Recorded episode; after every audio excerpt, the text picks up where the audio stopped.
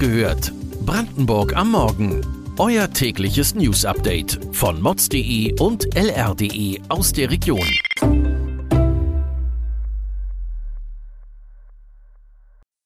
Guten Morgen an diesem 9. November. Wie geht es weiter beim RBB? Kohleausstieg verschärft Wasserproblem in der Lausitz. Keine Gedenkstätte am ehemaligen KZ Lieberose in Jamlitz. Das und mehr erfahrt ihr heute bei Wach gehört, Brandenburgs Morgen-Podcast von mods.de und lr.de. Der Skandal beim RBB hat den öffentlich-rechtlichen Rundfunk erschüttert. Wie sollte die künftige Struktur und das Programm des RBB aussehen? Dr. Jan Redmann, Fraktionschef der CDU im Brandenburgischen Landtag, hat darauf eindeutige Antworten. Die CDU sitzt in allen Kontrollgremien der öffentlich-rechtlichen Sender und in den Rundfunkräten. Für Jan Redmann steht fest, dass man den öffentlich-rechtlichen Rundfunk heute so nicht noch einmal erfinden würde. Man sehe, dass das Publikum des klassischen Fernsehprogramms immer älter wird. Die Sender erreichen daher ganze Generationen nicht, die aber trotzdem Beiträge zahlen.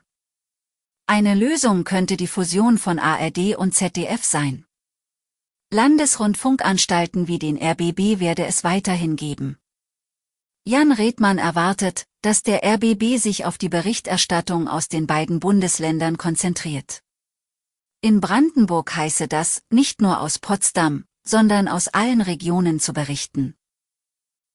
Mit dem Kohleausstieg in der Lausitz kommt das Wasser, oder eben nicht. Ein Großteil des Wassers der Spree kommt aktuell aus den Tiefen um die Kohlegruben. Dabei geht es nicht um Kleinigkeiten. Pro Jahr werden zwischen 156 und 180 Millionen Kubikmeter Wasser in die Spree gepumpt. Die Flutung von ausgekohlten Tagebauen und ihre Verwandlung in Seen hat einen wesentlichen Teil dazu beigetragen, dass der Grundwasserspiegel wieder angestiegen ist. Trotzdem bleiben Spree und Schwarze Elster wasserwirtschaftlich gesehen die Sorgenkinder der Region. Die Zusammenarbeit zwischen Sachsen, Brandenburg und Polen ist nicht leicht. Drei Länder, drei Wassergesetze. Einen entscheidenden Faktor werden deshalb die Speicherbecken spielen, die mit ihrer hohen Kapazität zur Stabilisierung des Wasserhaushalts der Flusslöfe beitragen sollen. Die Freude war groß, als im Herbst vergangenen Jahres eine Millionenförderung für die Gedenkstätte in Jamlitz im Landkreis Dahme-Spreewald angekündigt wurde. Damit sollte den Menschen gedacht werden, die im ehemaligen Nebenlager des KZ Sachsenhausen umgekommen sind. Auch nach Ende des Zweiten Weltkrieges ereigneten sich in dem nachfolgenden Speziallager der Sowjetunion zahlreiche Gräueltaten. Die sowjetische Besatzungsmacht hielt hier insgesamt über 10.000 Deutsche ohne Urteil fest, darunter viele Jugendliche und willkürlich Verhaftete. 3400 namentlich bekannte Häftlinge sind an Hunger und den Folgeerkrankungen der Lagerhaft gestorben. Gespräche zum Ausbau der Gedenkstätte laufen bereits seit Monaten. Das Fördergeld sollte in das ehemalige Wohnhaus auf dem Gelände fließen, das saniert und mit Arbeitsräumen, Archiv und Bibliothek für die Bildungsarbeit hergerichtet werden sollte. Doch weil die 1,2 Millionen Euro Förderung nicht bis zum Jahresende abgerufen werden, könnte ein Großteil des Geldes verloren gehen. Die Zeit ist zu knapp, um einen Großteil der Gedenkstätte so umzusetzen, wie ursprünglich geplant. Derzeit wird fieberhaft nach Alternativen gesucht.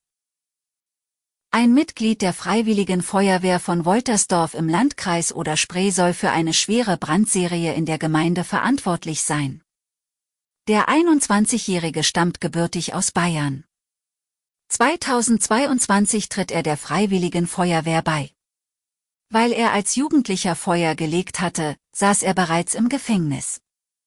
Was den jungen Mann an den Flammen so fasziniert, darüber hat unsere Mods-Kollegin mit der Gerichtspsychologin Dr. Ursula Gasch gesprochen.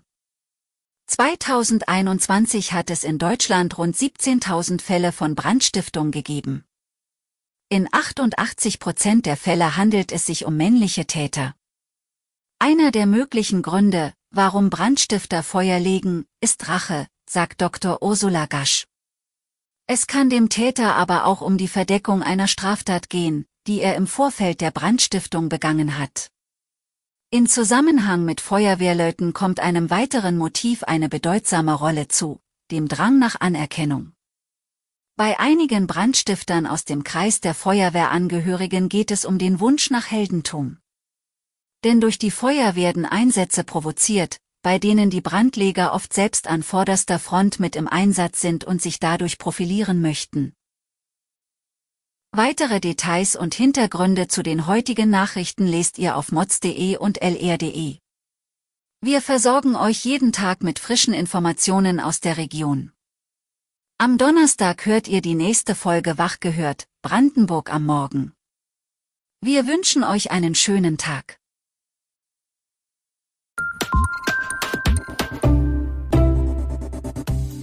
Wach gehört. Brandenburg am Morgen ist eine Produktion von mods.de und lr.de. Wir freuen uns auf euer Feedback per Mail an wachgehört.mods.de. Ihr findet uns auf allen bekannten Podcast-Plattformen. Abonniert uns für euer tägliches News-Update.